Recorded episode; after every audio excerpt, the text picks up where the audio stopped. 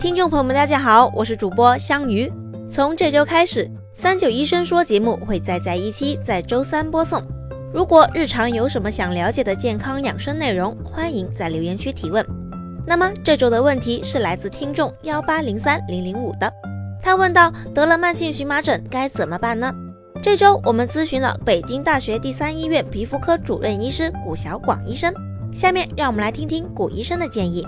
荨麻疹患者的饮食的话，首先必须以清淡为主，呃，在患病过程中，呃，不能吃什么牛羊肉啊、海鲜一类的，呃，海鲜啊，像这种什么鱿鱼啊、海参呐，这种还是我们还是忌吃的。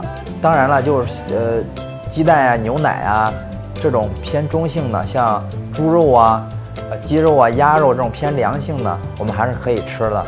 呃，不是说不让大家就就什么肉都不能吃，那那那那也是不行的。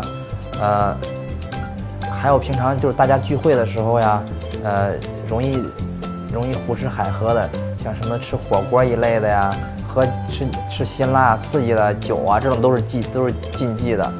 呃。平常水果呀，也也不是说什么水果都能吃的。你像就是平常那个温热性的水果呀，像什么芒果呀、大枣啊、荔枝呀这种容易上火的也不能吃。呃，我们可以吃一些像偏凉性的，像西瓜呀这种性寒的偏凉的都是可以的。呃，平常呢可以多喝一点绿豆汤啊这种。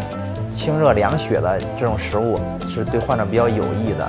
总而言之，患者在平常的饮食中一定要注意清淡，呃，忌忌用一些发发发散性的温热的食物，这样的话会导致荨麻疹的一个爆发、一个诱发、一个加重。感谢古医生的回答，希望这期的内容能帮助到有这方面疑问的听众了。到这里，这期的三九医生说也要差不多了。下一期我们周六再见吧。